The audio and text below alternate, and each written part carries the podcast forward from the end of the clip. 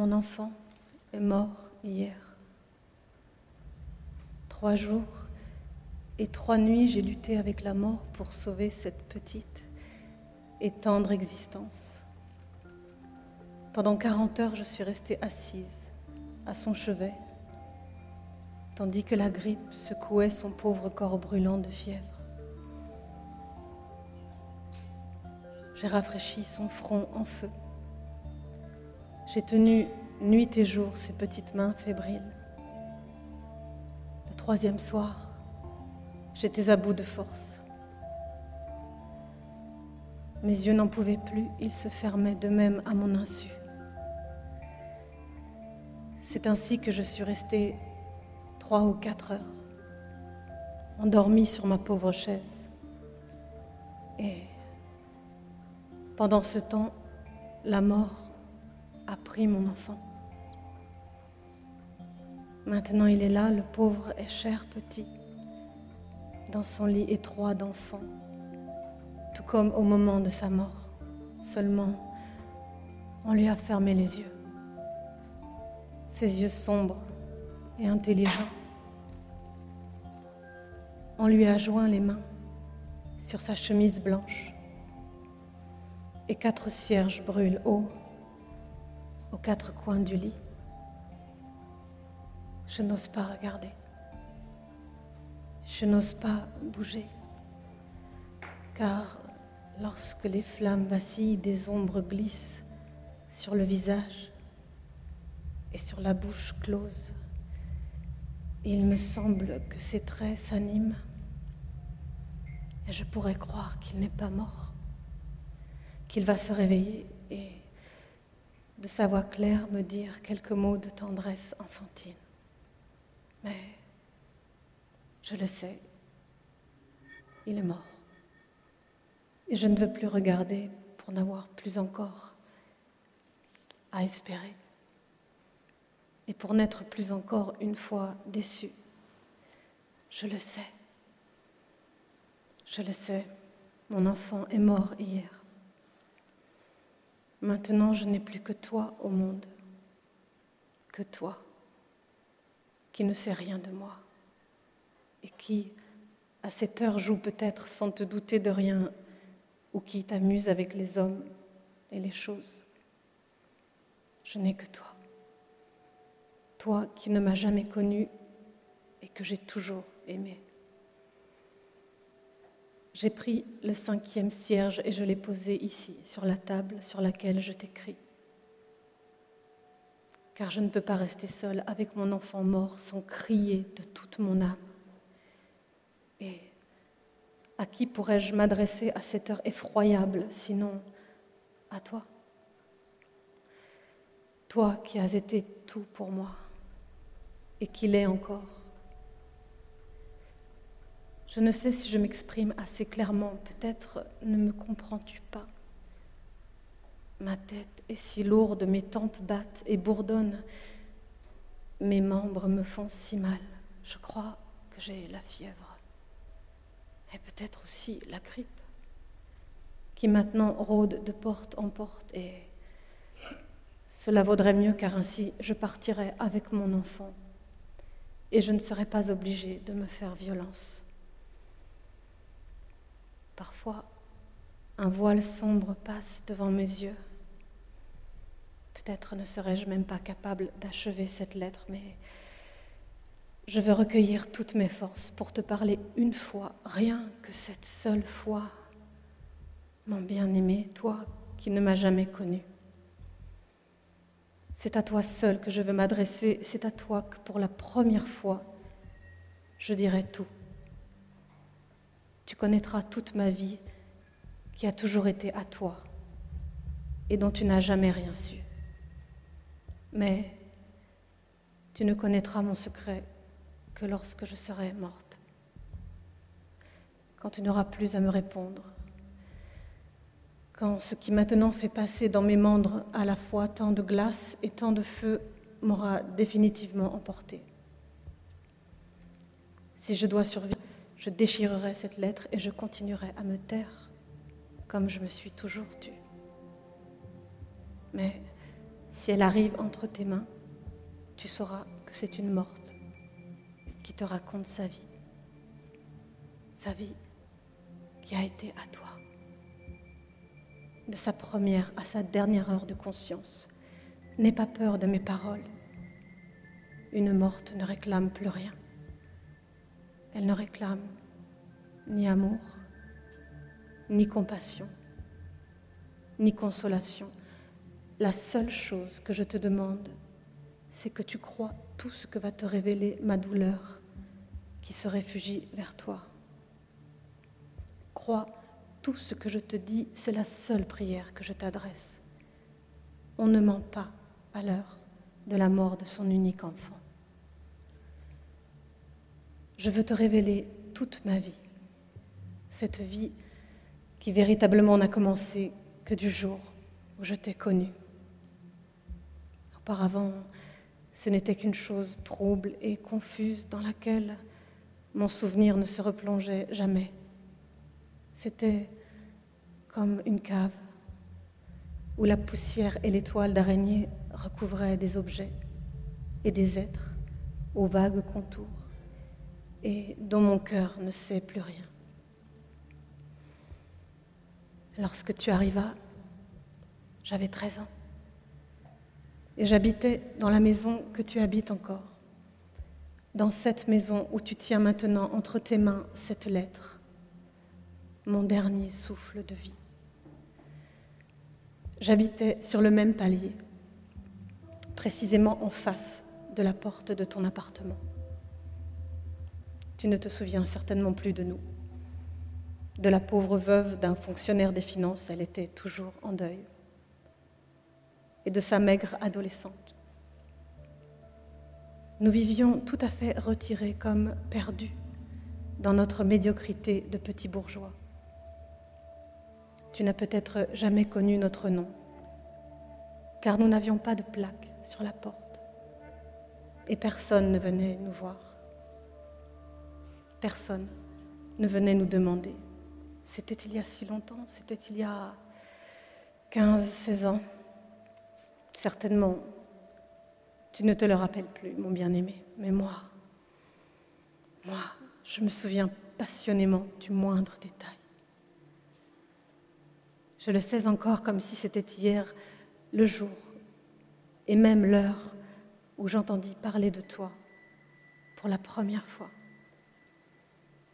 où pour la première fois je te vis. Et comment serait-il autrement puisque c'est alors que l'univers s'est ouvert pour moi? Permets, mon bien-aimé, que je te raconte tout, tout, depuis le commencement. Daigne, je t'en supplie, de ne pas te fatiguer d'entendre parler de moi pendant un quart d'heure. Moi, qui toute une vie ne me suis pas fatiguée de t'aimer. Avant ton arrivée dans notre maison, habitaient derrière ta porte de méchantes gens, haïssables, querelleurs. Pauvres comme ils étaient, ce qu'ils détestaient le plus, c'étaient leurs voisins indigents, nous-mêmes, parce que nous ne voulions rien avoir de commun avec leur vulgarité grossière de déclassés. L'homme était un ivrogne. Il battait sa femme. Toute la maison haïssait d'un instinct unanime ces gens-là.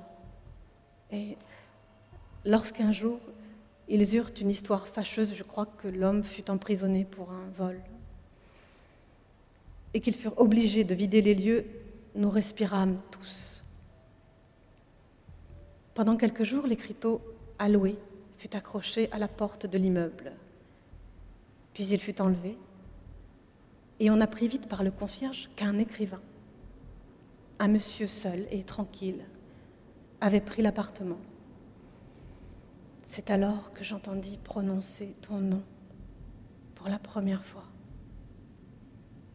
Au bout de quelques jours vinrent des peintres, des décorateurs, des plâtriers, des tapissiers, pour remettre en état l'appartement quitté par ses crasseux occupants. Ce n'était que coups de marteau, de bruit d'outils, nettoyage, grattage, mais, Ma mère n'en était nullement gênée, car elle disait qu'enfin, les méchantes scènes de ménage d'à côté étaient bien finies. Toi-même, je ne t'aperçus pas de tout le temps que dura le déménagement. Tous les travaux étaient surveillés par ton domestique. Dès le premier jour, il salua respectueusement ma mère comme une dame, et même envers moi qui n'étais qu'une gamine, il se montrait toujours affable et très sérieux. Lorsqu'il prononçait ton nom, c'était toujours avec une certaine révérence, une considération particulière. On se rendait compte qu'il t'était attaché bien plus que les serviteurs ne le sont habituellement. Comme je l'ai aimé pour cela, le bon vieux Johann, bien que je l'enviasse d'être toujours autour de toi et de te servir. Je te raconte tout cela, mon bien-aimé, toutes ces petites choses, ridicules presque, pour que tu comprennes comment, dès le début, tu as pu acquérir une telle autorité sur l'enfant craintive et timide que j'étais. Avant même que tu fusses entré dans ma vie, il y avait déjà autour de toi comme un nimbe, comme une auréole de richesse, d'étrangeté et de mystère. Tous, dans le petit immeuble des faubourgs, nous attendions impatiemment ton arrivée. Et cette curiosité que tu m'inspirais, combien ne s'accrut-elle pas lorsqu'un après-midi, rentrant de l'école, je vis devant notre maison la voiture de déménagement. La plupart des meubles les plus lourds avaient déjà été montés dans l'appartement vinrent des livres, si nombreux et si beaux que jamais je n'aurais pu imaginer rien de pareil. Toute la soirée, je fus forcée de penser à toi. Et pourtant, je ne t'avais pas encore vu. Je ne possédais, moi, qu'une douzaine de livres bon marché et reliés en carton tout usé, que j'aimais par-dessus tout et que je relisais sans cesse. Dès lors, l'idée m'obséda de savoir comment pouvait bien être cet homme qui possédait et qui avait lu cette multitude de livres superbes, qui connaissait toutes ces langues, qui était à la fois si riche et si savant. Une sorte de respect surnaturel s'unissait pour moi à l'idée de tant de livres je cherchais à me représenter ta physionomie. Tu étais un homme âgé, avec des lunettes et une longue barbe blanche, semblable à notre professeur de géographie, seulement bien plus aimable, bien plus beau et plus doux. Je ne sais pas pourquoi, j'en étais alors déjà certaine, mais tu devais être beau, même quand je pensais à toi comme à un homme âgé. Cette nuit-là, et sans te connaître encore, j'ai rêvé à toi pour la première fois.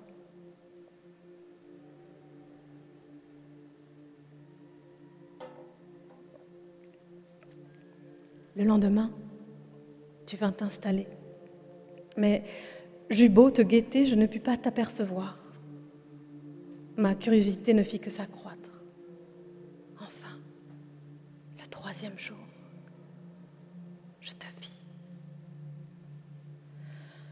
Mais combien ma surprise fut profonde de constater que tu étais si différent de ce que j'avais cru, sans aucun rapport avec l'image de Dieu le Père que je m'étais puérilement forgée.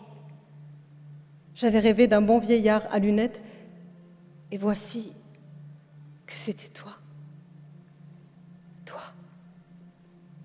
Tout comme tu es aujourd'hui encore toi, l'immuable sur qui les années glissent sans t'atteindre portait un ravissant costume de sport, brun clair, et tu montais l'escalier en courant, avec ton incomparable agilité de jeune garçon montant toujours deux marches à la fois. Tu avais ton chapeau à la main, et c'est ainsi qu'avec un étonnement indescriptible, je contemplais ton visage plein de vie et de clarté, aux cheveux d'adolescent. Véritablement, je tressaillis de surprise en voyant combien tu étais jeune, joli, souple, svelte et élégant. Et ce n'est pas étonnant. Dès cette première seconde, j'éprouvais très nettement ce que tout le monde comme moi éprouve à ton aspect, ce que l'on sent d'une manière unique et avec une sorte de surprise. Il y a en toi deux hommes, un jeune homme ardent, gai, tout entier au jeu et à l'aventure, et en même temps dans ton art, une personnalité d'un sérieux implacable, fidèle au devoir, infiniment cultivé et raffiné. Je sentis inconsciemment ce que tout le monde devina lorsqu'on te connut, que tu mènes une double vie, une vie dont une face claire et franchement tournée vers le monde, et l'autre plongée dans l'ombre qui n'est connue que de toi seul. Cette profonde dualité, le secret de ton existence, cet enfant de 13 ans, magiquement fasciné par toi, l'a senti au premier coup d'œil. Tu comprends déjà, mon bien-aimé, quelle merveille, quelle attirante énigme tu devais être pour moi, pour moi, une enfant. Un être que l'on vénérait parce qu'il écrivait des livres, parce qu'il était célèbre dans le vaste monde. Le découvrir tout à coup, c'est les traits d'un jeune homme de 25 ans, élégant et d'une gaieté d'adolescent. Dois-je te dire encore qu'à partir de ce jour-là, dans notre maison, dans tout mon pauvre petit univers d'enfant. Rien ne m'intéressa plus, si ce n'est Et que, avec tout l'entêtement et toute l'obsédante ténacité d'une fillette de 13 ans, je n'eus plus qu'une seule préoccupation, tourner autour de ta vie, tourner autour de ton existence je t'observais. J'observais tes habitudes, j'observais les gens qui venaient chez toi. Et tout cela, au lieu de diminuer la curiosité que tu m'inspirais, ne faisait qu'elle accroître. Car le caractère double de ton être s'exprimait parfaitement dans la diversité de ses visites.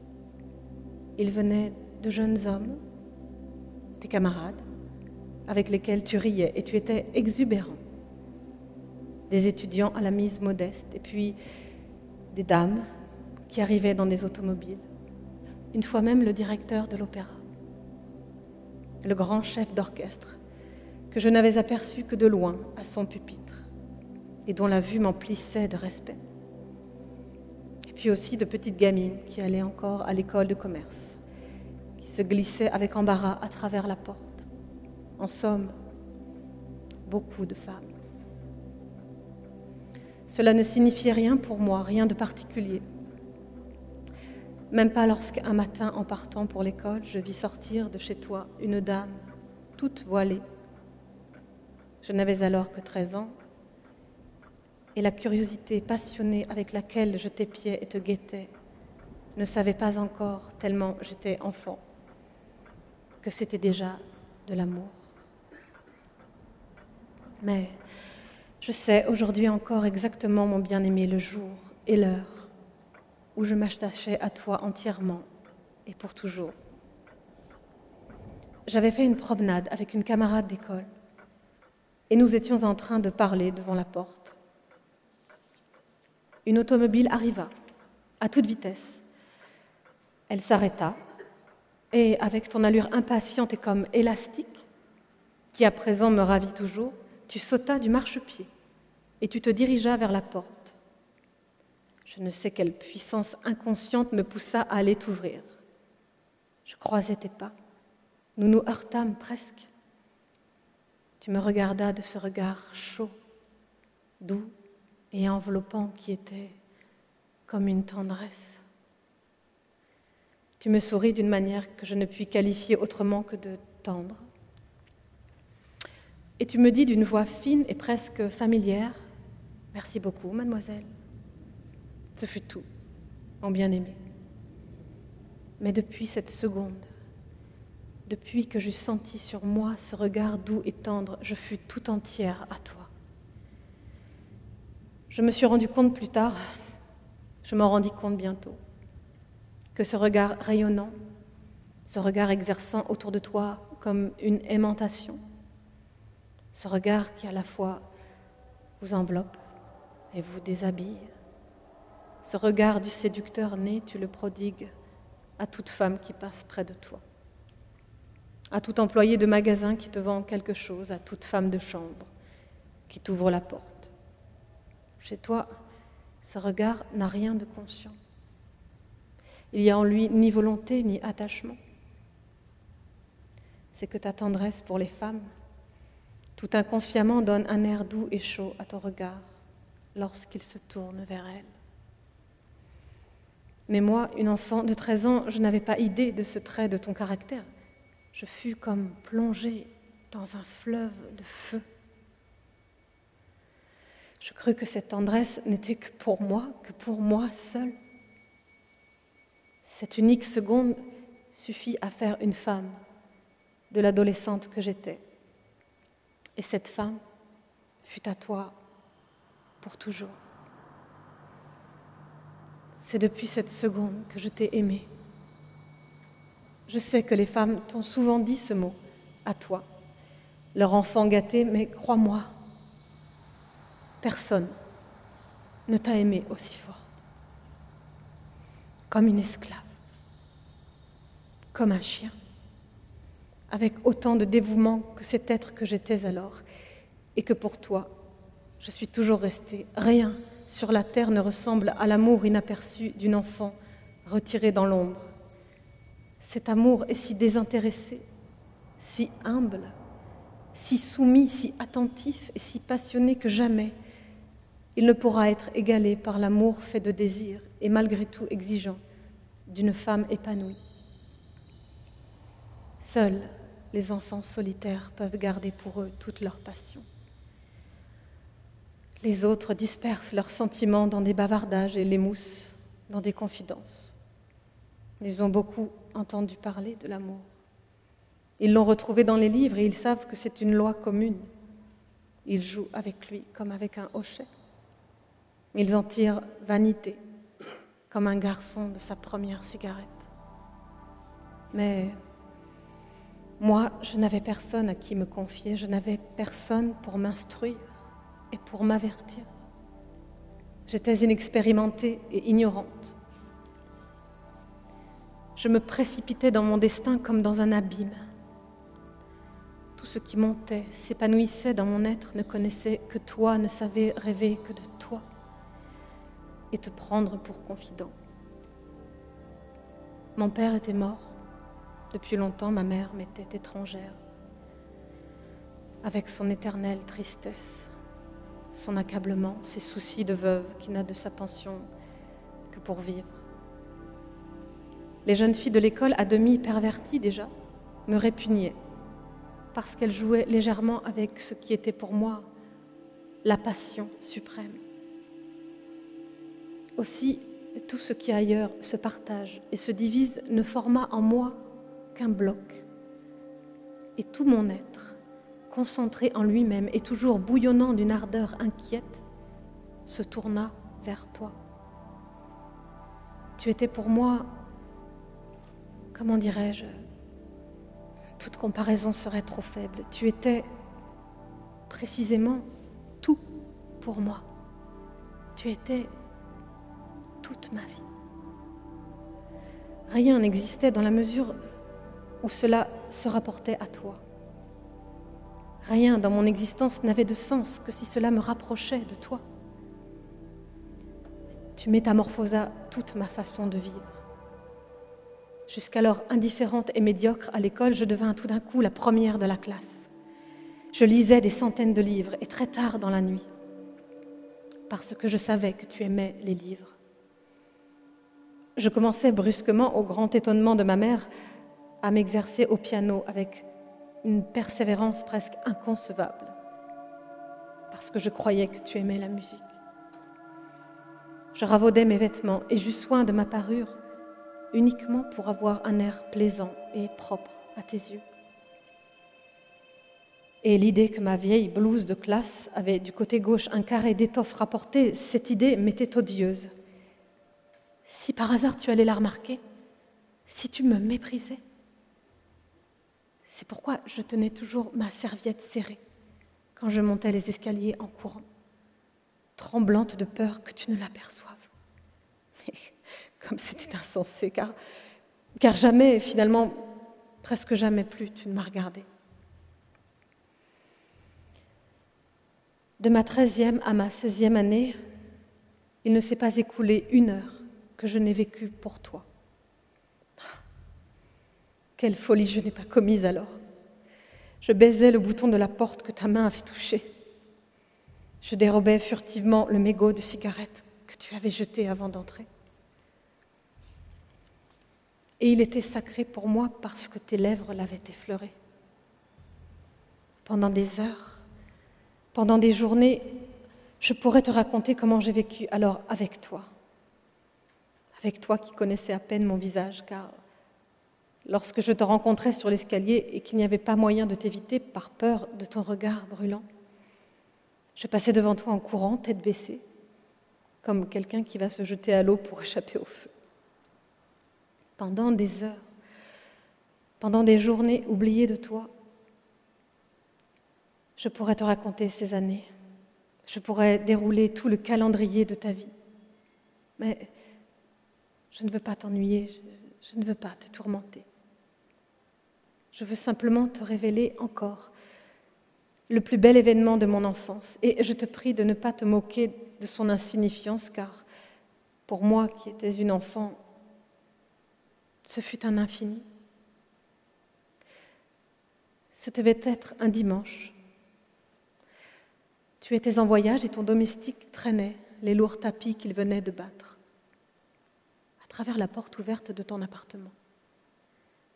Il avait de la peine à les porter, le bon vieux, et dans un accès d'audace, j'allais à lui et lui demandais si je ne pourrais pas l'aider. Ils furent surpris. Mais il me laissa faire et c'est ainsi que je vis, je voudrais te dire avec quelle respectueuse et pieuse dévotion je vis l'intérieur de ton appartement, ton univers, la table à laquelle tu t'asseyais pour écrire et sur laquelle il y avait quelques fleurs, dans un vase de cristal bleu, tes meubles, tes tableaux, tes livres. Ce ne fut qu'un fugitif et furtif regard dans ta vie, car le fidèle Johann m'aurait certainement interdit de regarder de trop près. Mais ce regard me suffit pour absorber toute l'atmosphère. Et il me fournit une nourriture suffisante pour rêver infiniment à toi dans mes veilles et dans mon sommeil. Cette rapide minute fut la plus heureuse de mon enfance. J'ai voulu te la raconter afin que toi, qui ne me connais pas, tu commences enfin à comprendre comment une vie s'est attachée à toi jusqu'à s'y anéantir. J'ai voulu te la raconter avec cette autre encore, cette heure terrible qui malheureusement fut si voisine de la première. J'avais, comme je te l'ai déjà dit, tout oublié pour toi. Je ne m'occupais pas de ma mère. Je ne me souciais de personne.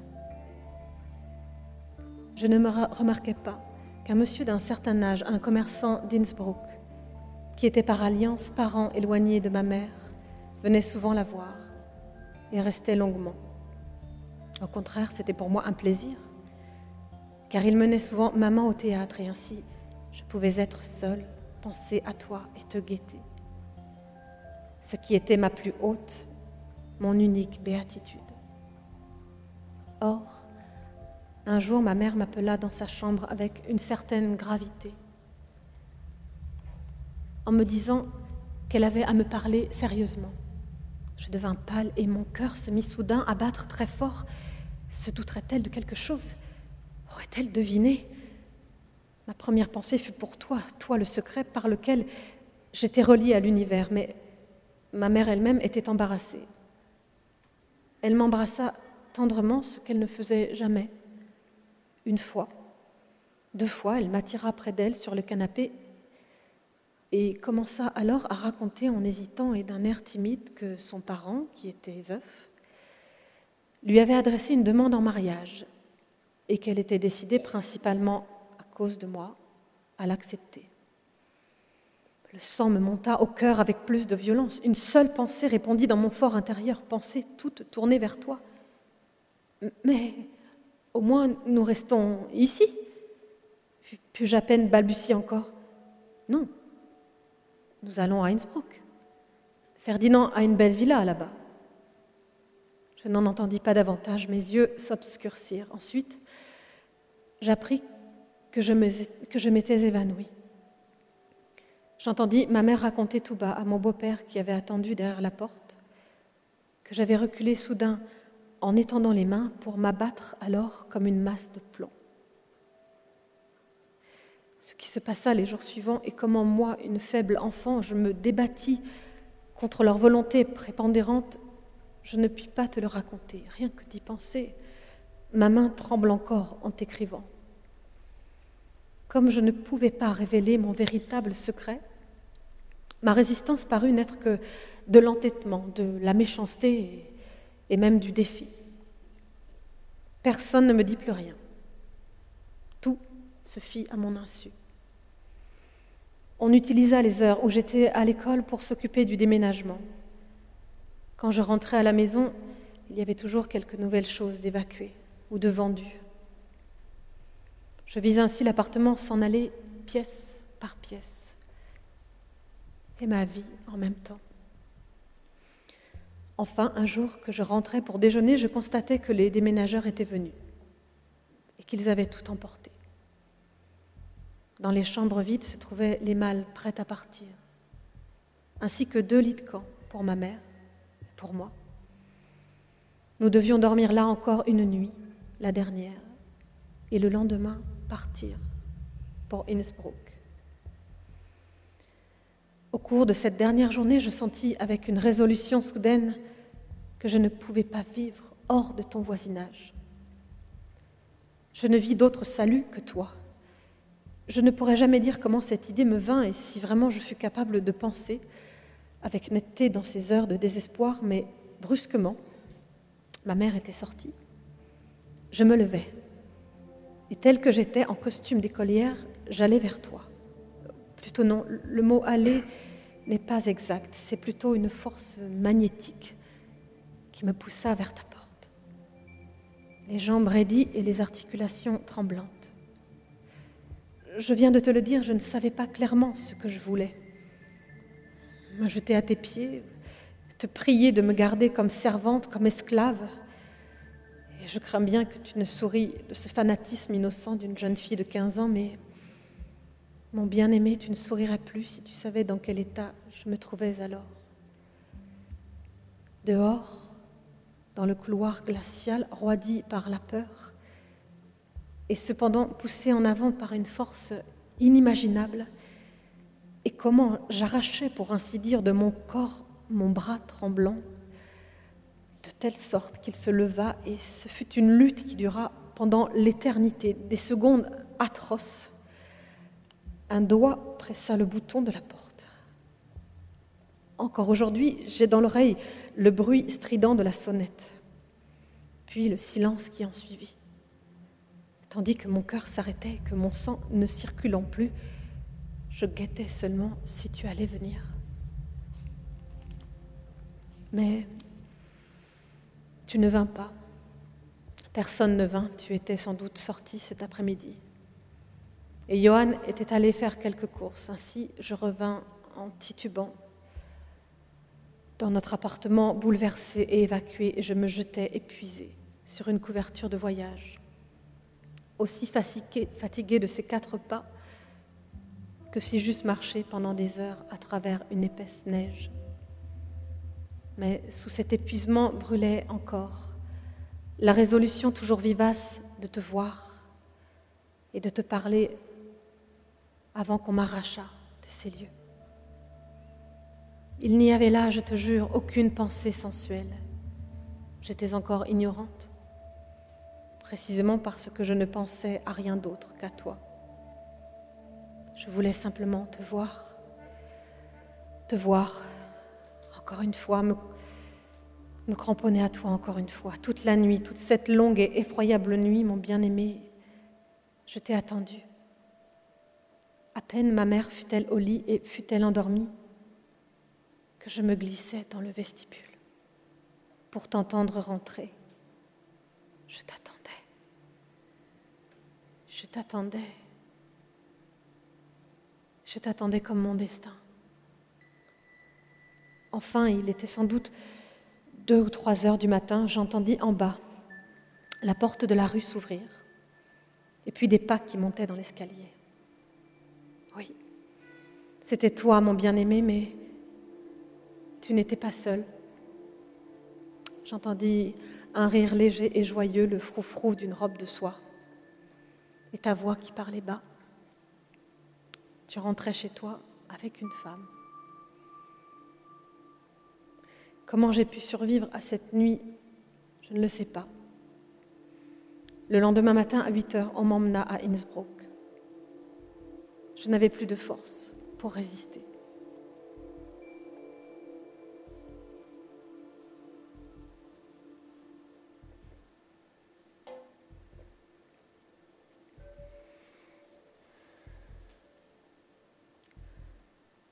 Mon enfant est mort la nuit dernière. Désormais, je serai seule de nouveau si vraiment je dois vivre encore.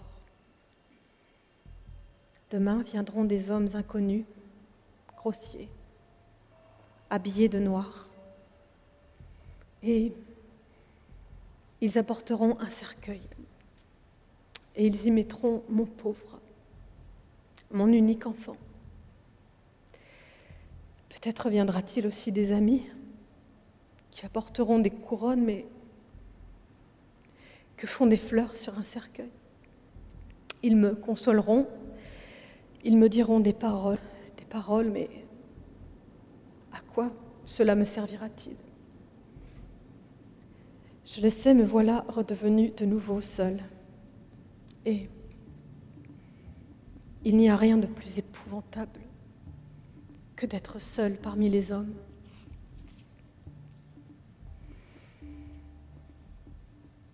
C'est pour toi seul que j'ai vécu alors. J'achetais tous tes livres. Quand ton nom était dans le journal, c'était pour moi un jour de fête. Croiras-tu que je sais par cœur chaque ligne de tes livres, tant je les ai lus et relus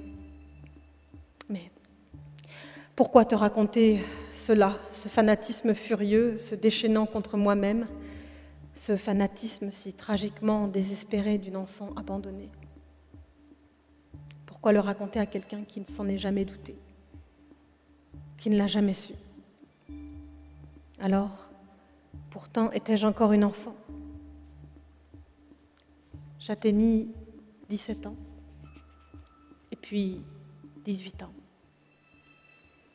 Mon beau-père était riche. Il me considérait comme son propre enfant. Mais avec un farouche entêtement, je persistais à vouloir gagner ma vie moi-même. Et je parvins enfin à revenir à Vienne, chez un parent comme employé d'une grande maison de confection. Est-il besoin de te dire où je me rendis d'abord? Lorsque par un soir brumeux d'automne, enfin, enfin, j'arrivai à Vienne je laissais ma malle à la gare et je me précipitais dans un tramway. Avec quelle lenteur il me sembla marcher. Chaque arrêt m'exaspérait et je courus devant la maison. Tes fenêtres étaient éclairées, tout mon cœur battait violemment. Chaque soir, je revins devant ta maison. Jusqu'à 6 heures, je travaillais au magasin. C'était un travail dur et éprouvant, mais je l'aimais car cette agitation m'empêchait de ressentir la mienne avec autant de douleur. Et dès que le rideau de fer était baissé derrière moi, je courais tout droit à mon poste chéri. Te voir une seule fois, te rencontrer une seule fois, c'était mon unique désir. Pouvoir de nouveau embrasser de loin, ton visage avec mon regard. Au bout d'une semaine, cela se produisit. Au moment où je m'y attendais le moins, pendant que j'observais tes fenêtres là-haut. Tu vins à moi en traversant la rue. Et soudain, je redevins l'enfant de 13 ans que j'avais été. Je sentis le sang affluer à mes joues involontairement, malgré mon plus intime désir de voir tes yeux. Je baissais la tête et je passais devant toi en courant comme une bête traquée. Ensuite, j'eus honte de cette fuite, cette fuite effarouchée de petite écolière, car maintenant ma volonté était bien claire. Je voulais te rencontrer. Je te cherchais, je voulais être connue de toi après tant d'années où mon attente était restée plongée dans l'ombre. Je voulais être appréciée de toi. Je voulais être aimée de toi. Mais pendant longtemps, tu ne me remarquas pas. Bien que chaque soir, même par la neige tourbillonnante et sous le vent brutal et incisif de Vienne, je fisse le guet dans ta rue. Souvent, j'attendis en vain pendant des heures. Souvent, tu sortais enfin de chez toi accompagné par des visiteurs. Deux fois, je te vis aussi avec des femmes. Et dès lors, je compris que j'avais grandi.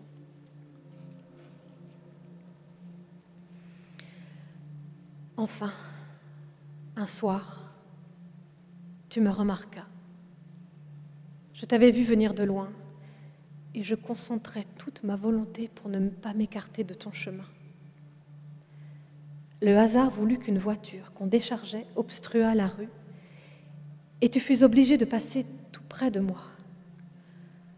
Involontairement, ton regard distrait se posa sur moi, pour aussitôt rencontrant l'attention du mien, comme le souvenir me fit alors tressaillir, devenir ce regard que tu as pour les femmes ce regard tendre, caressant et en même temps pénétrant jusqu'à la chair, ce regard large et déjà conquérant qui, pour la première fois, fit dans l'enfant que j'étais une femme et une amoureuse.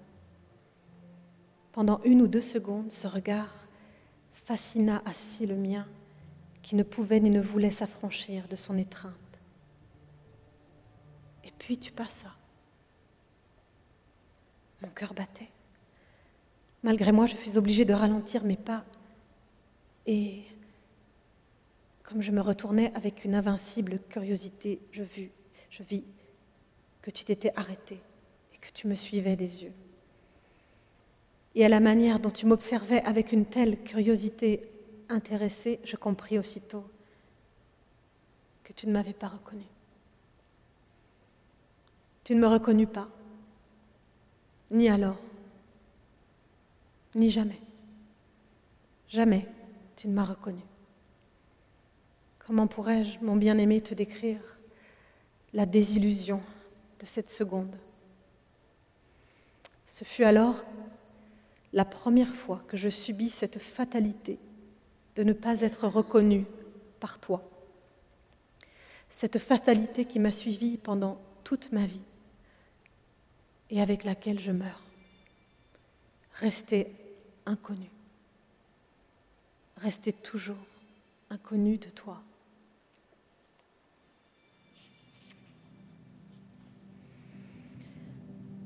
Cette fois-là, tu ne me reconnus pas. Et lorsque, deux jours plus tard, dans une nouvelle rencontre, ton regard m'enveloppa avec une certaine familiarité, tu ne me reconnus pas encore comme celle qui t'avait aimé et que tu avais d'une certaine manière formée, mais simplement comme la jolie jeune fille de 18 ans qui, deux jours auparavant, au même endroit, avait croisé ton chemin. Tu me regardas avec une aimable surprise. Un léger sourire se joua autour de ta bouche. De nouveau, tu passas près de moi.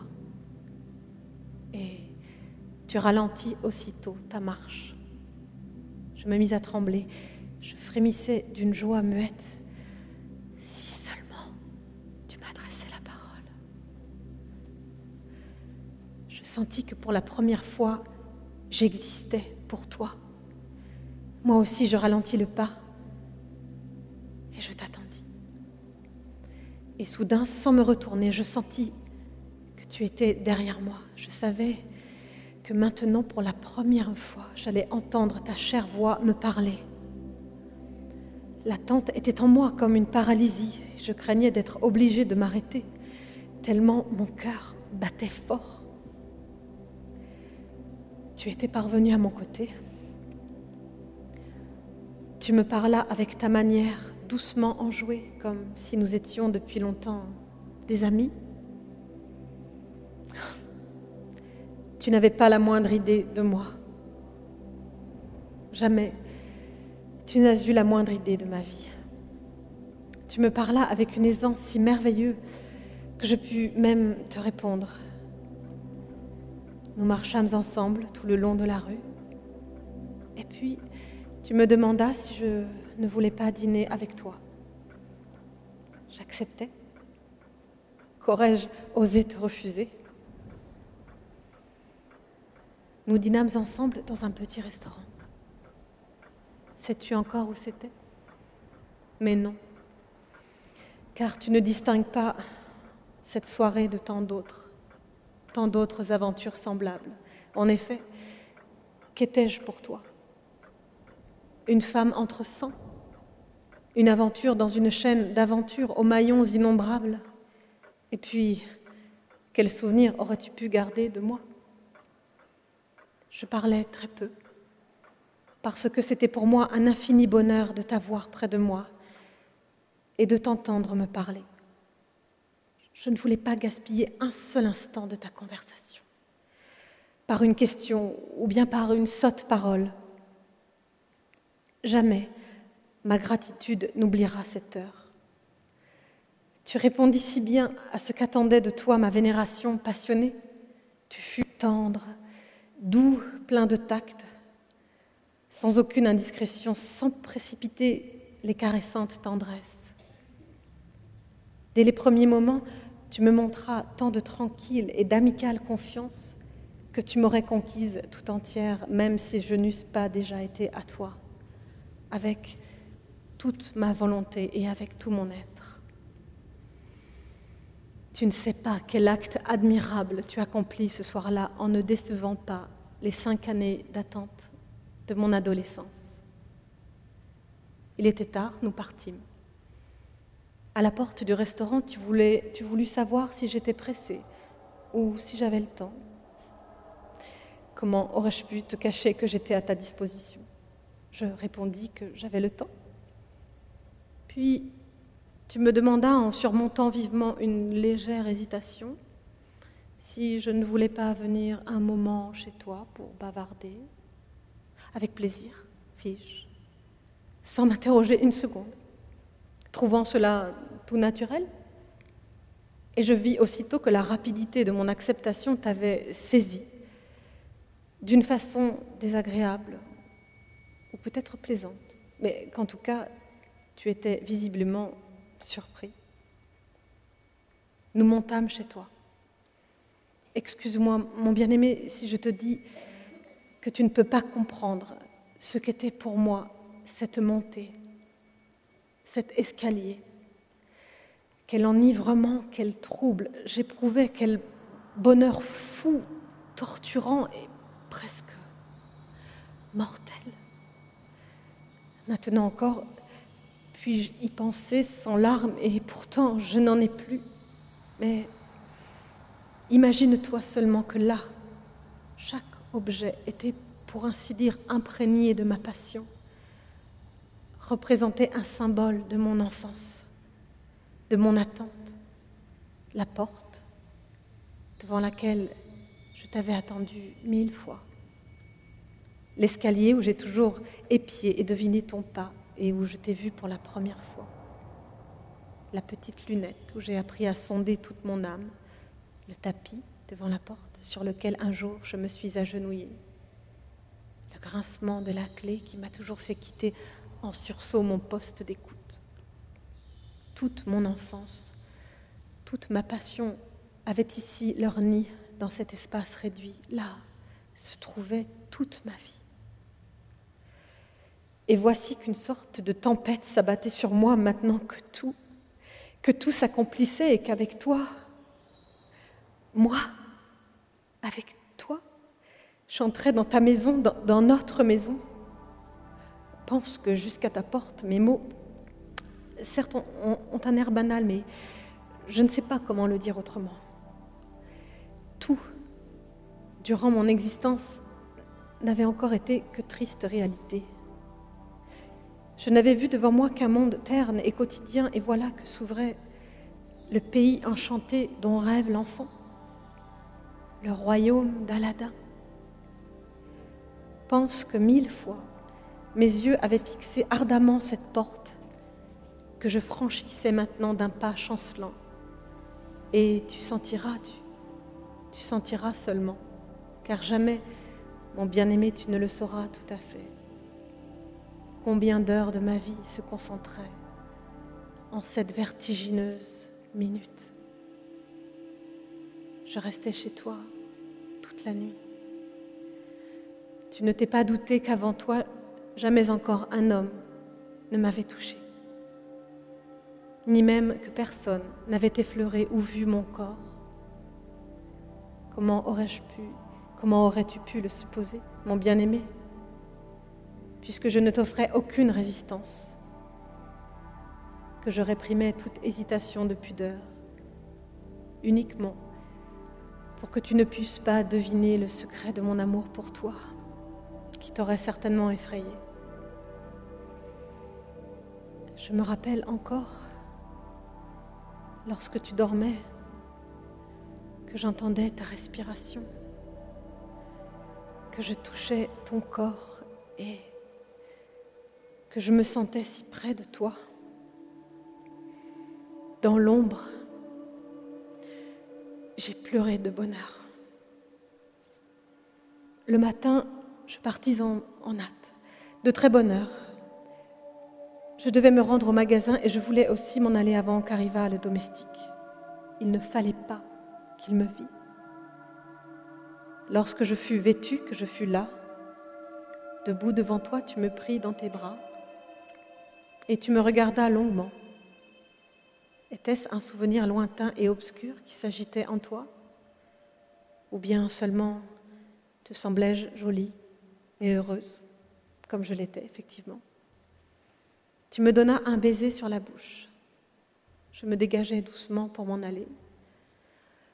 Alors tu me demandas Ne veux-tu pas emporter quelques fleurs? Je répondis que si. Tu pris quatre roses blanches dans le vase, de cristal bleu sur le bureau. Et tu me les donnas. Pendant des journées, je les ai portées à mes lèvres. Avant de nous quitter, nous étions déjà convenus d'un autre rendez-vous. J'y vins. Et de nouveau, ce fut merveilleux. Tu me donnas encore une troisième nuit. Et puis, tu me dis que tu étais obligé de partir en voyage, ces voyages, comme je les détestais depuis mon enfance. Et tu me promis, aussitôt que tu serais revenu, de m'en aviser. Je te donnais mon adresse, poste restante, car je ne voulais pas te dire mon nom. Je gardais mon secret. De nouveau, tu me donnas quelques roses au moment de l'adieu, les roses de l'adieu. Chaque jour, pendant deux mois, j'allais voir. Mais non.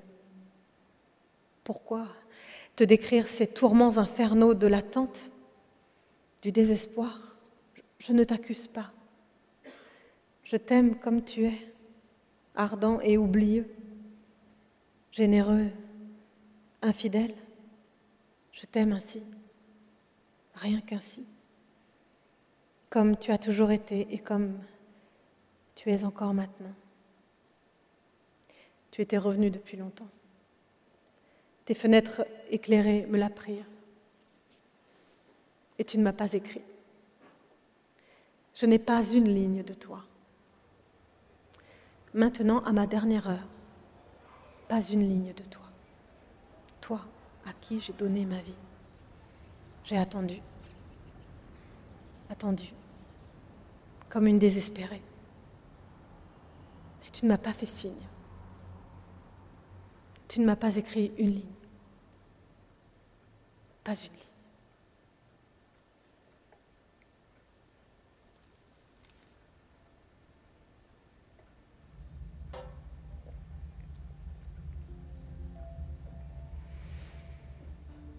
Mon enfant est mort hier. C'était aussi ton enfant. C'était aussi ton enfant, mon bien-aimé. L'enfant d'une de ces trois nuits. Je te le jure. Et l'on ne ment pas dans l'ombre de la mort. C'était notre enfant, je te le jure. Car aucun homme ne m'a touché depuis ces heures où je me suis donnée à toi jusqu'à celle du travail de l'enfantement. Ton contact avait rendu mon corps sacré à mes yeux. Comment aurais-je pu me partager entre toi qui avais été tout pour moi et d'autres qui pouvaient à peine frôler ma vie. C'était notre enfant, mon bien-aimé, l'enfant de mon amour lucide et de ta tendresse insouciante, prodigue presque inconsciente.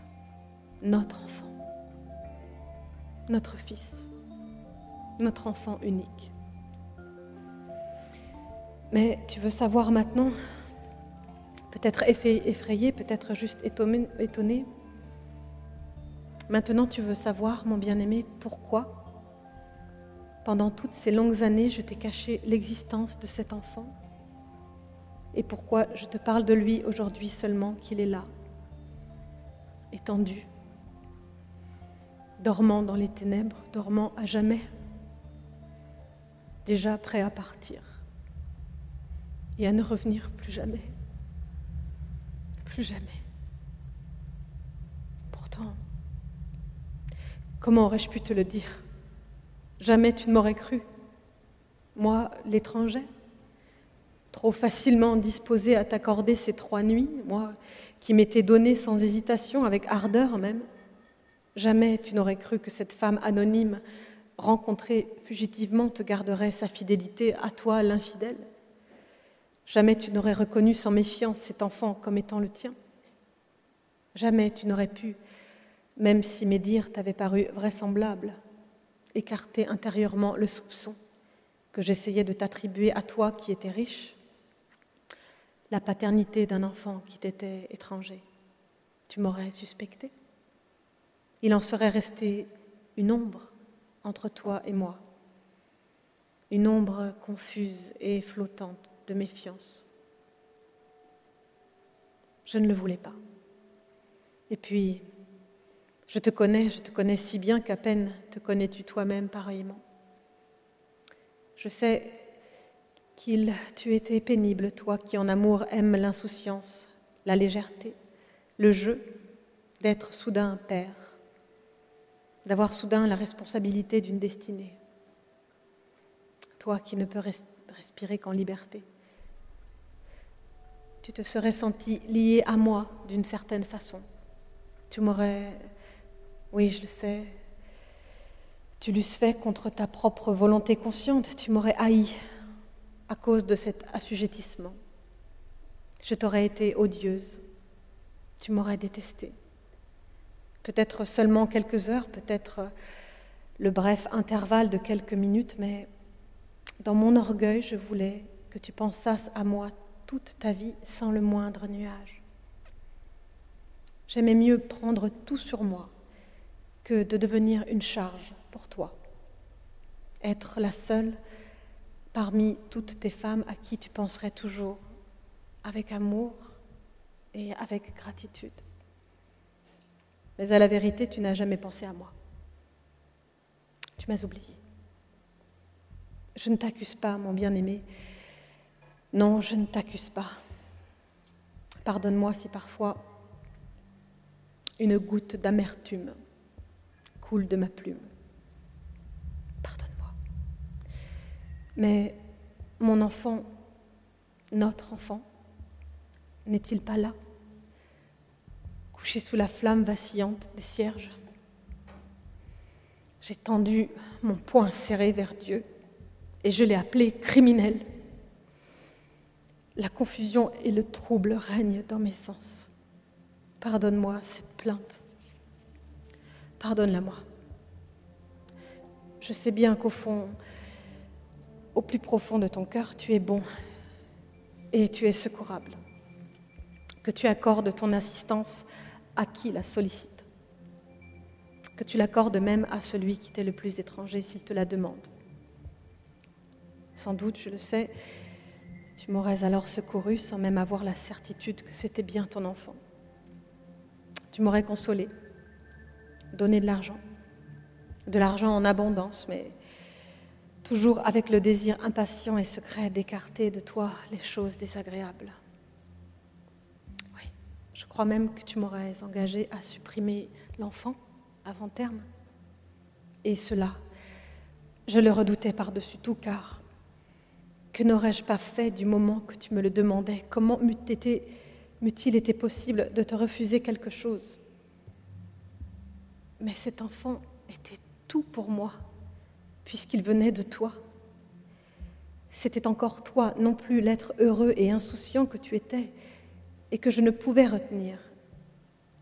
Mais toi, pensais-je, devant m'appartenir pour toujours, emprisonné dans mon corps, lié à ma vie. Je te tenais, enfin, à présent, je pouvais en mes veines te sentir vivre et grandir. Il m'était donné de te nourrir, de t'allaiter, de te couvrir de caresses et de baisers, quand mon âme en brûlait de désir. Vois-tu, mon bien-aimé, c'est pourquoi j'ai été heureuse quand j'ai su que je portais un enfant de toi. Et c'est pourquoi je me gardais de te le dire.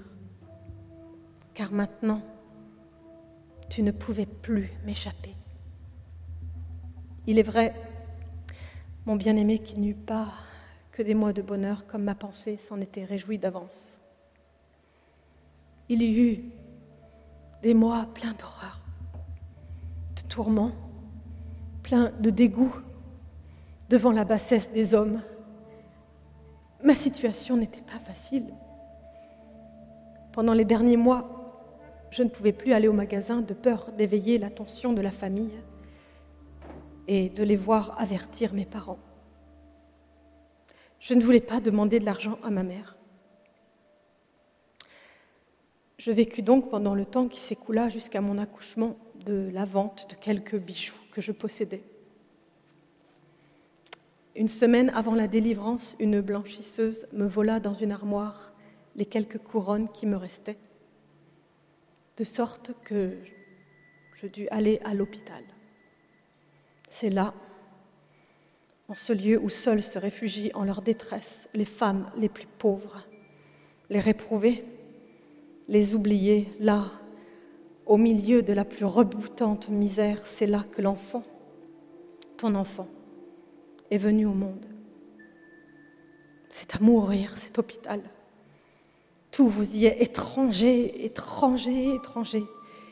Et nous nous regardions comme des étrangères, nous qui gisions là solitaires et mutuellement pleines de haine, nous que seule la misère et les mêmes tourments avaient contrainte à prendre place dans cette salle, à l'atmosphère viciée, emplie de chloroforme et de sang, de cris et de gémissements, tout ce que la pauvreté doit subir d'humiliation, d'outrages moraux, physique, je l'ai souffert.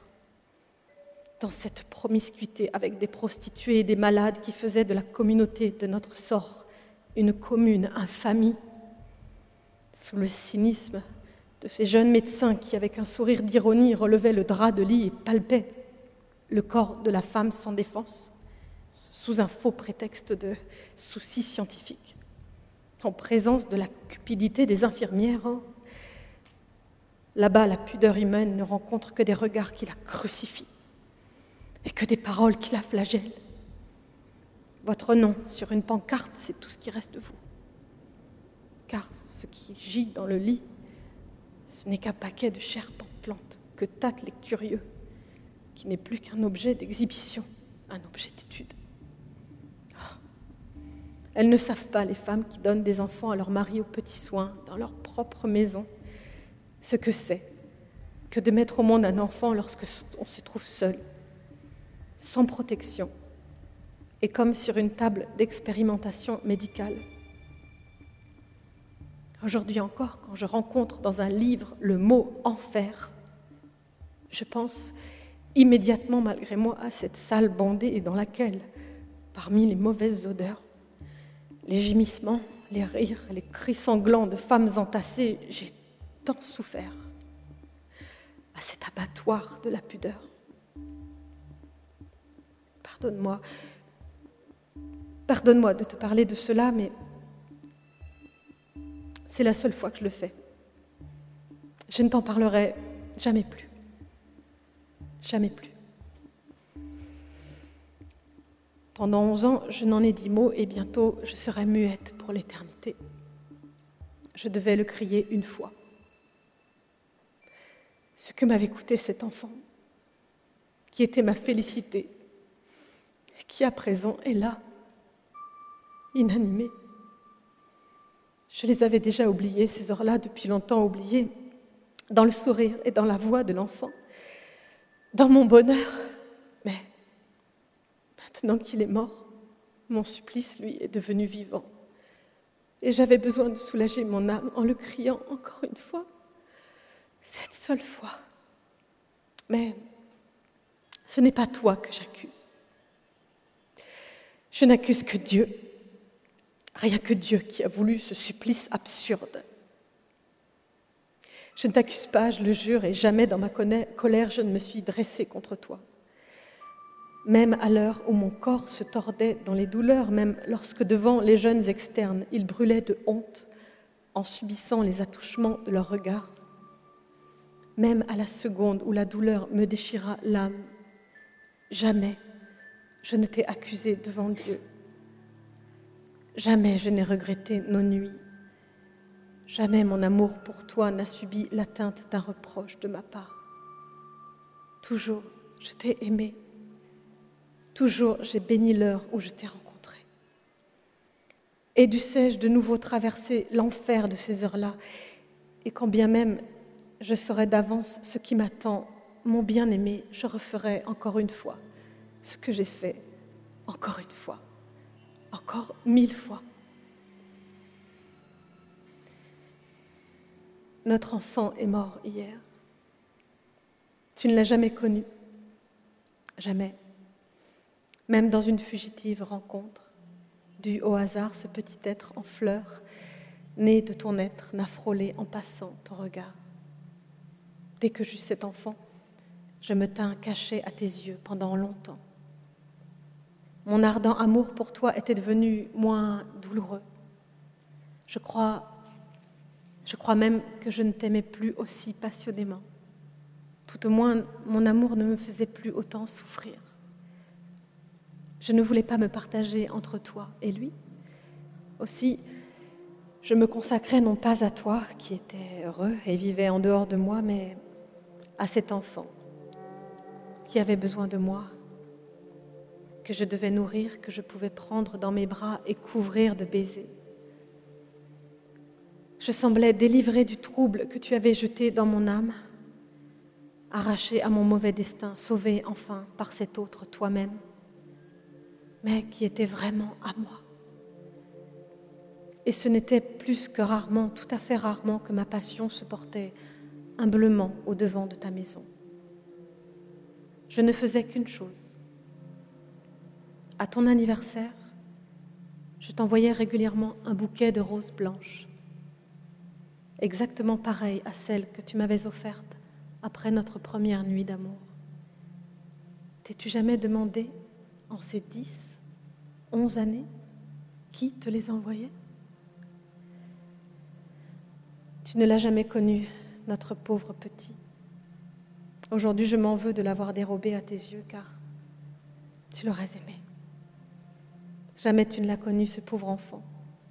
Jamais tu ne l'as vu sourire quand il soulevait légèrement ses paupières et que ses yeux, ses yeux noirs, intelligents, tes yeux, jetaient sur moi, sur le monde entier, leur lumière claire et joyeuse.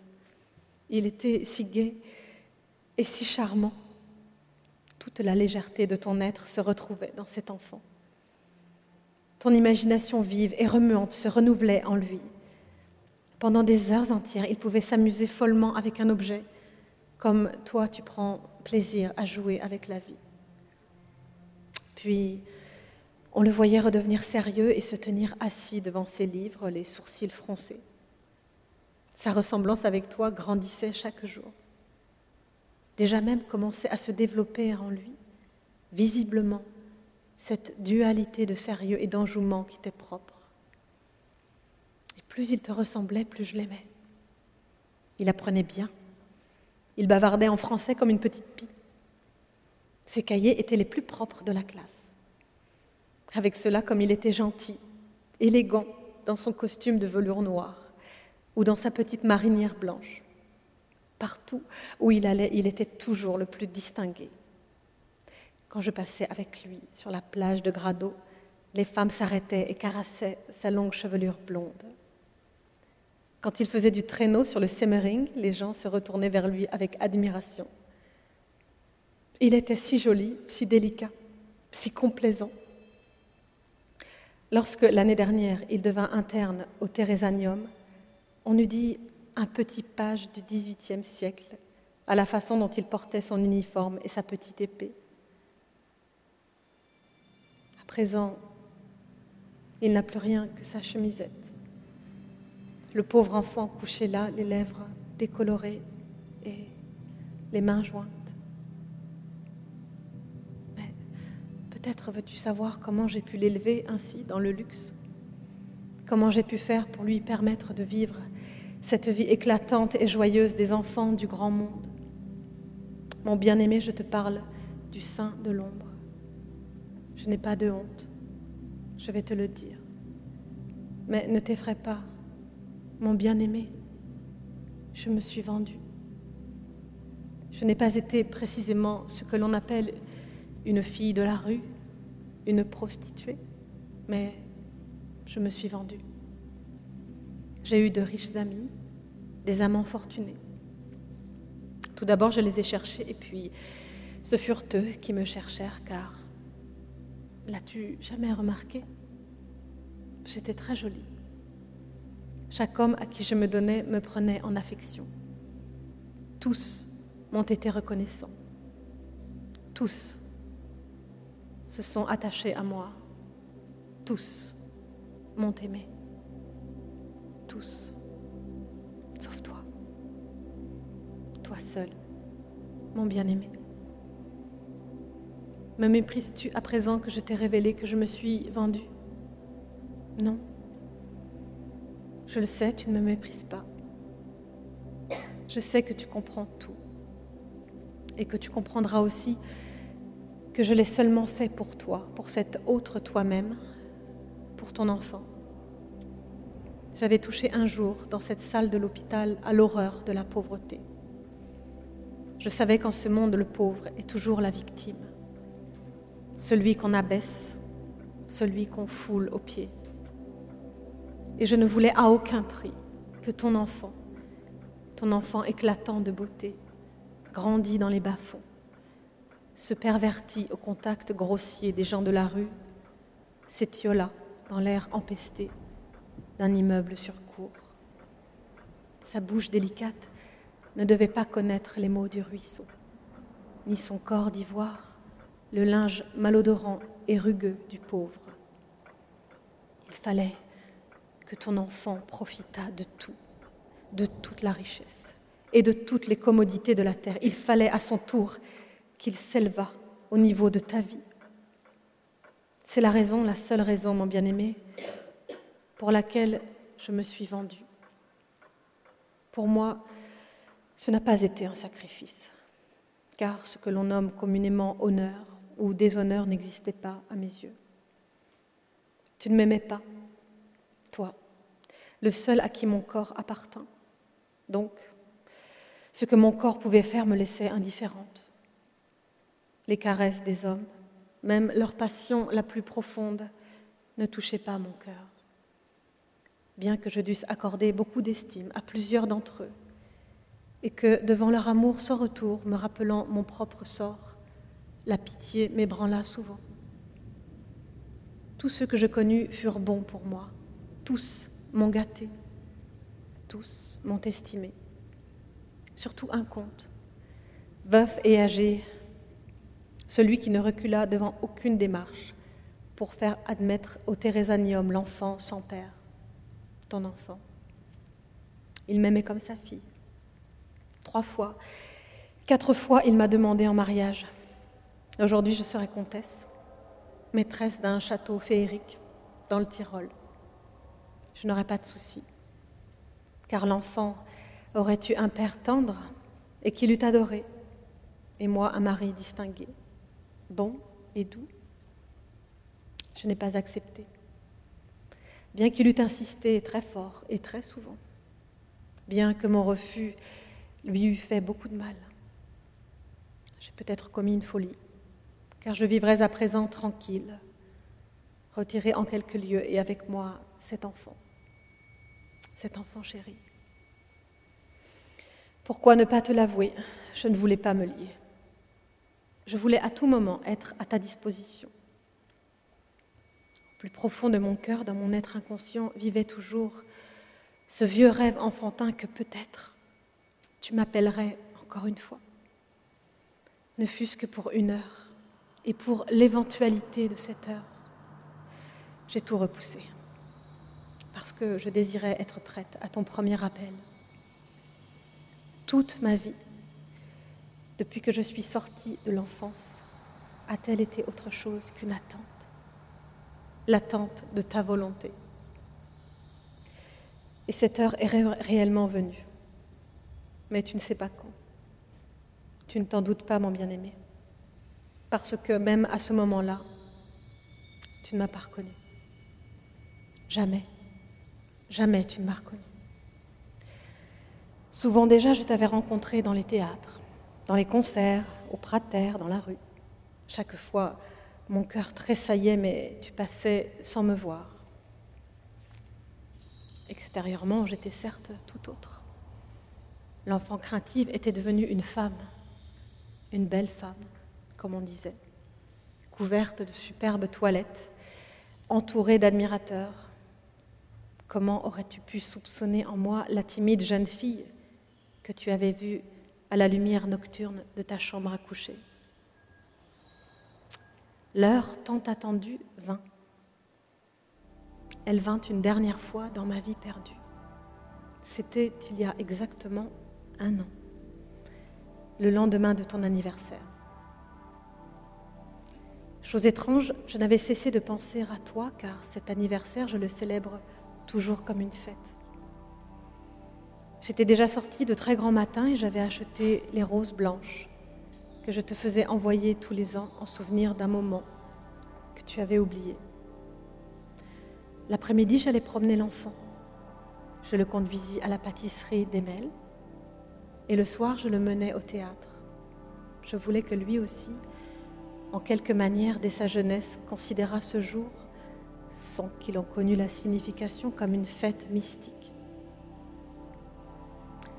Ensuite, je passais le lendemain avec l'ami que j'avais à cette époque, un jeune et riche industriel de Brune, avec qui je vivais depuis déjà deux années, qui me gâtait, qui m'idolâtrait. Celui-là aussi voulait m'épouser mais de même qu'aux autres, je lui avais sans apparence de raison opposé un refus. Bien qu'il nous comblât de cadeaux, l'enfant et moi, et qu'il fût digne lui-même d'être aimé pour sa bonté, un peu épaisse et soumise. Nous allâmes ensemble à un concert où nous rencontrâmes des gens fort gais. Nous soupirâmes et puis ensuite nous allions dans un restaurant de la Ringstrasse et là, parmi les rires et les bavardages, je proposais d'aller dans un dancing, le tabac. D'ordinaire, ce genre d'établissement, avec leur gaieté factice et abreuvée d'alcool, m'était antipathique, comme tout ce qu'on appelle la noce. Et toujours, ceux qui proposaient des distractions de cet ordre rencontraient mon refus. Mais cette fois-ci, je croyais sentir en moi une puissance magique, impénétrable qui me fit soudain lancer inconsciemment ma proposition. Et chacun s'y rallia avec une joyeuse excitation. J'éprouvais tout à coup un désir inexplicable, comme si quelque chose de particulier m'attendait en cet endroit. Habitués à m'être agréables, tous se levèrent et nous allâmes au tabarin. Nous bûmes du champagne, et subitement une joie tout à fait folle s'empara de moi, une joie presque douloureuse même, comme je n'en avais jamais connu. Je buvais, je buvais, chantant comme les autres des chansons grivoises, et j'éprouvais un besoin presque irrésistible de danser, de m'amuser. Soudain, on eût dit que quelque chose de froid ou de brûlant s'était posé sur mon cœur. Je sursautais. Tu étais assis avec des amis à la table voisine et tu portais sur moi un regard d'admiration et de désir. Ce regard qui m'a toujours remué jusqu'au plus très fond de mon âme. Pour la première fois depuis dix ans, tes yeux s'attachaient de nouveau sur moi de toute la force inconsciente et passionnée de ton être. Je tremblais. Ton regard devenait de plus en plus brûlant et me plongeait tout entière dans un brasier. Je ne savais pas si tu m'avais enfin, enfin reconnue, ou bien si tu me désirais comme une femme que tu n'aurais pas encore tenue dans tes bras, comme une autre, comme une étrangère. Le sang me montait aux joues et je répondais distraitement aux personnes qui étaient avec moi. Tu avais remarqué sans doute combien ton regard me troublait d'un signe de tête imperceptible pour les autres, tu me demandas de bien vouloir sortir dans le vestibule. Puis tu réglas l'addition de façon ostensible, tu pris congé de tes amis et sortis, non sans m'avoir préalablement fait signe encore une fois que tu m'attendais dehors. Je tremblais comme si j'avais été en proie au froid ou à la fièvre. Dehors, tu m'attendais dans le vestibule, devant le vestiaire. Ton regard s'éclairant en me voyant venir, tu as couru souriant au devant de moi. Je vis immédiatement que tu ne me reconnaissais pas, que tu ne reconnaissais pas l'enfant, ni la jeune fille d'autrefois. De nouveau, en tendant la main vers moi, tu l'avançais vers quelqu'un de nouveau, quelqu'un d'inconnu. Ne pourriez-vous un jour à moi aussi me consacrer une heure? me demandas-tu familièrement. Je sentis à ton assurance que tu me prenais pour une de ces femmes qui se vendent pour une soirée. Oui, fis-je. Seriez-vous libre maintenant? Me demandas-tu avec quelque hésitation? Oui, dis-je. Pardon. Je voulus aller chercher mon manteau au vestiaire. À ce moment, il me revint à l'esprit que le manteau de mon ami et le mien étaient ensemble et qu'il avait le ticket. Retourner le lui demander sans motif précis n'eût pas été possible. D'autre part, renoncer à l'heure que je pouvais passer avec toi, cette heure ardemment désirée, depuis des années cela, je ne le voulais pas. Alors, n'hésitai-je pas une seconde, je me contentais de mettre mon châle sur ma robe du soir et je sortis dans la nuit brumeuse et humide, sans m'occuper de mon manteau, sans me soucier de l'être bon et affectueux qui me faisait vivre depuis des années de l'homme que je couvrais de ridicule devant ses amis en le laissant ainsi. Moi qui étais depuis des années sa maîtresse, au premier clin d'œil d'un étranger. Une voiture se trouvait devant la porte et nous filâmes chez toi. J'entendis de nouveau ta voix, je te sentis de nouveau tendre. Tout près de moi, j'étais exactement aussi enivrée, au proie au même bonheur enfantin et confus qu'autrefois. Dans quel état d'exaltation je grimpais de nouveau les escaliers. Pour la première fois après plus de dix ans. Non, je ne peux pas te le dire. Je ne peux pas te décrire comment, dans ces quelques secondes, un double sentiment confondait en moi tout le passé, tout le présent, ni comment, dans tout cela, dans tout cela, je n'apercevais toujours que toi. Il y avait peu de changements dans ta chambre, quelques tableaux en plus, un plus grand nombre de livres, ça et là, des meubles étrangers, mais Tout pourtant m'adressait un salut familier. Et sur ton bureau se trouvait le, vase avec les roses, mes roses, celles que je t'avais envoyées le jour précédent. Tu me pris dans tes bras. Je passais de nouveau une nuit de délices avec toi. Mais même en ma nudité, tu ne me reconnaissais pas. Heureuse, je m'abandonnais à tes savantes tendresses et je vis que ta fougue amoureuse ne faisait aucune différence entre une amante et une femme qui se vend. Que tu te livrais entièrement à ton désir avec toute la légèreté et la prodigalité qui te caractérisent. Tu étais si doux, si tendre envers moi, envers celle que tu avais rencontrée dans une boîte de nuit, si distingué et cordial, si plein d'attention et cependant tu montrais en même temps une telle passion dans la jouissance de la femme. De nouveau, enivré de l'ancien bonheur, je sentais dans ta sensualité cette dualité caractéristique de ton être, cette passion cérébrale et lucide qui déjà avait fait de l'enfant ton esclave. Jamais je n'ai connu chez un homme, dans ses caresses, un abandon aussi absolu au moment présent une telle effusion, un tel rayonnement des profondeurs de l'être, pour s'éteindre ensuite, à vrai dire, dans un oubli infini et presque inhumain. Mais moi aussi, je m'oubliais. Qu'étais-je à présent dans l'obscurité à côté de toi? Étais-je l'ardente gamine de jadis? La mère de ton enfant? Étais-je l'étrangère? Tout était si familier, déjà vécu pour moi. Et cependant, tout était si frémissant de vie nouvelle en cette nuit passionnée. Je priais pour qu'elle ne prie jamais fin. Mais le matin arriva. Tu ne me demandas ni mon nom, ni mon domicile. Encore une fois, je n'étais pour toi que l'aventure, la femme anonyme, l'heure de passion qui se volatilise dans la fumée de l'oubli, sans laisser de traces. Tu me racontas que maintenant tu allais faire un long voyage de deux ou trois mois en Afrique du Nord.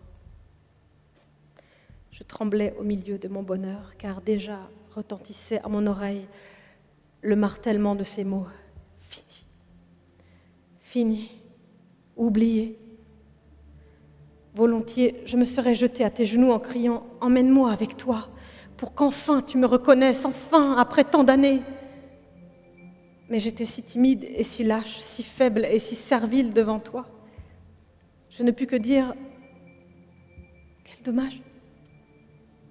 Ton regard se posa sur moi en souriant et tu me demandas En éprouves-tu vraiment de la peine?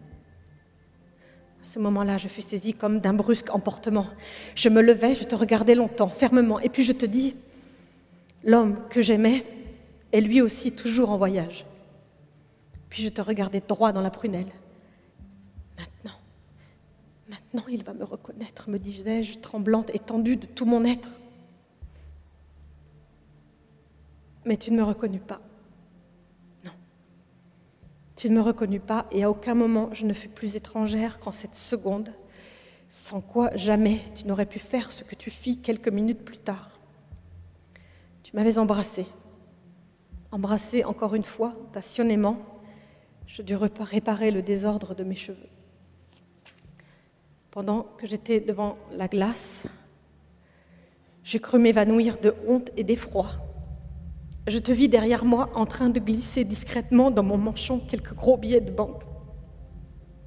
Comment j'étais assez forte pour ne pas crier, pour ne pas te gifler à cet instant-là, moi qui t'aimais depuis mon enfance, moi. La mère de ton enfant, tu me payais pour cette nuit. À tes yeux, je n'étais qu'une cocotte du tabarin, rien de plus. Et tu m'avais payé, oui, payé. Ce n'était pas assez que tu m'eusses oublié, il fallait encore que tu m'avilisses. Je ramassais rapidement mes affaires. Je voulais m'en aller, je voulais m'en aller vite, je souffrais trop. J'avançais la main pour prendre mon chapeau, il était sur le bureau à côté du vase contenant les roses blanches. Mes roses, à ce moment, un besoin puissant, irrésistible s'empara de moi. Je devais tenter encore une fois de réveiller tes souvenirs. Ne voudrais-tu pas me donner une de tes roses blanches? lui dis-je. Volontiers, répondis-tu. Et immédiatement tu en pris une. Mais peut-être est-ce une femme qui te les a données?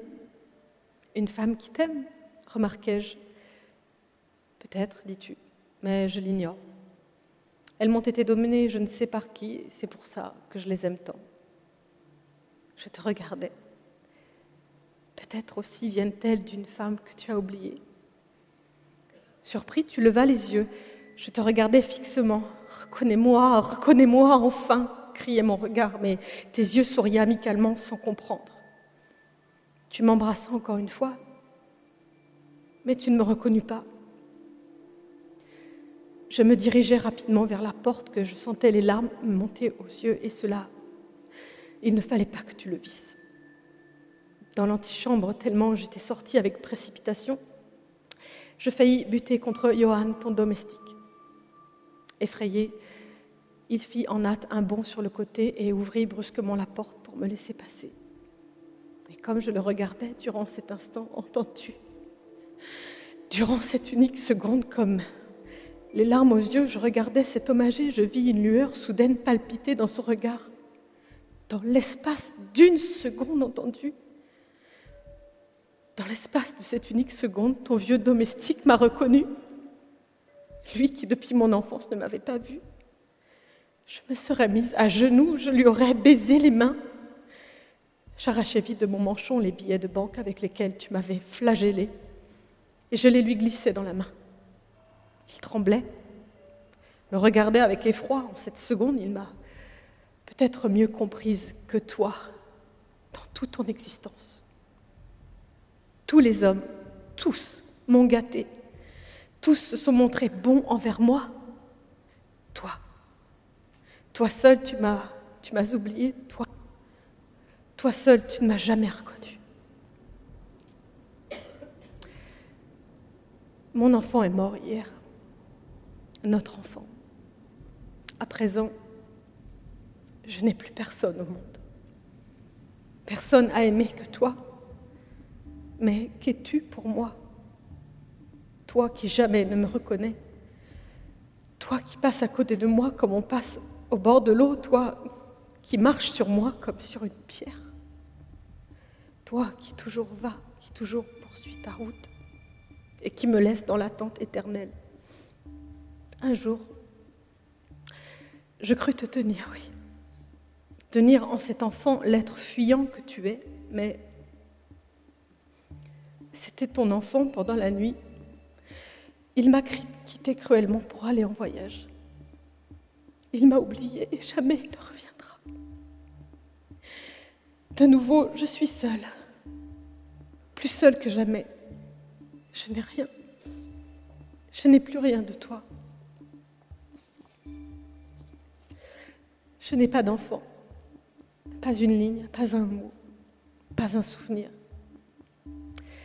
Et si quelqu'un prononçait mon nom devant toi, il n'aurait pour toi aucune signification. Pourquoi ne mourrais-je pas volontiers puisque pour toi, je n'existe pas? Pourquoi ne pas quitter ce monde puisque toi, tu m'as quitté? Non, mon bien-aimé, je te le dis encore, je ne t'accuse pas, je ne veux pas que mes lamentations aillent jeter le trouble dans la joie de ta demeure. Ne crains pas que je t'obsède plus longtemps. Pardonne-moi. J'avais besoin de crier une fois de toute mon âme à cette heure où mon enfant est étendu là, sans vie et abandonné. Il fallait que je te parle une fois, rien qu'une seule fois. Je retourne ensuite dans mes ténèbres et je redeviens muette. Muette comme je l'ai toujours été à côté de toi. Mais ce cri ne te parviendra pas tant que je vivrai. Ce n'est que quand je serai morte que tu recevras ce testament d'une femme qui t'a plus aimé que toutes les autres et que tu n'as jamais reconnue d'une femme qui n'a cessé de t'attendre et que tu n'as jamais appelée. Peut-être Peut-être alors m'appelleras-tu et je serai infidèle pour la première fois, puisque dans ma tombe, je n'entendrai pas ton appel. Je ne te laisse aucun portrait, aucune marque d'identité, de même que toi, tu ne m'as rien laissé. Jamais tu ne me reconnaîtras. Jamais. C'était ma destinée dans la vie, qu'il en soit de même dans la mort. Je ne veux pas t'appeler à ma dernière heure. Je m'en vais sans que tu connaisses mon nom ni mon visage. Je meurs facilement car de loin, tu ne t'en rendras pas compte. Si tu devais souffrir de ma mort, je ne pourrais pas mourir. Je ne peux plus continuer. J'ai la tête si lourde, mes membres me font mal. J'ai la fièvre. Je crois que je vais être obligée de m'étendre tout de suite. Ce sera peut-être bientôt fini. Peut-être que le destin me sera clément une fois et que je ne devrais pas aller voir emporter mon enfant. Je ne peux plus écrire. Adieu. Adieu, mon bien-aimé. Je te remercie. Ce fut bien comme ce fut malgré tout. Jusqu'à mon dernier souffle, je te remercierai. Je me sens soulagée. Je t'ai tout dit. Tu sais à présent, non, tu le devines seulement. Combien je t'ai aimé. Et pourtant cet amour ne te laisse rien de pesant, je ne te manquerai pas. Cela me console. Il n'y aura aucun changement dans ta vie magnifique et lumineuse. Ma mort ne te causera aucun ennui. Cela m'en console, mon bien-aimé. Mais qui maintenant, chaque année pour ton anniversaire, t'enverra ces roses blanches? Sera vide. Et ce sera fini aussi de ce faible souffle de ma vie, de cette haleine de mon être qui flottait une fois l'an autour de toi. Mon bien-aimé, écoute. Je t'en prie, c'est la première et la dernière prière que je t'adresse. Par amour pour moi, fais ce que je te demande à chacun de tes anniversaires, car c'est un jour où l'on pense à soi. Procure-toi des roses et mets-les dans le vase. Fais cela comme d'autres font dire une messe une fois l'an, pour une chair défunte. Je ne crois plus en Dieu. Je ne veux pas de messe. Je ne crois qu'en toi. Je n'aime que toi et je ne veux survivre qu'en toi rien qu'un jour dans l'année, et tout à fait, tout à fait silencieusement, comme j'ai vécu à côté de toi. Je t'en prie, fais-le, mon bien-aimé. C'est la première prière que je t'adresse. C'est aussi la dernière. Je te remercie. Je t'aime. Je t'aime.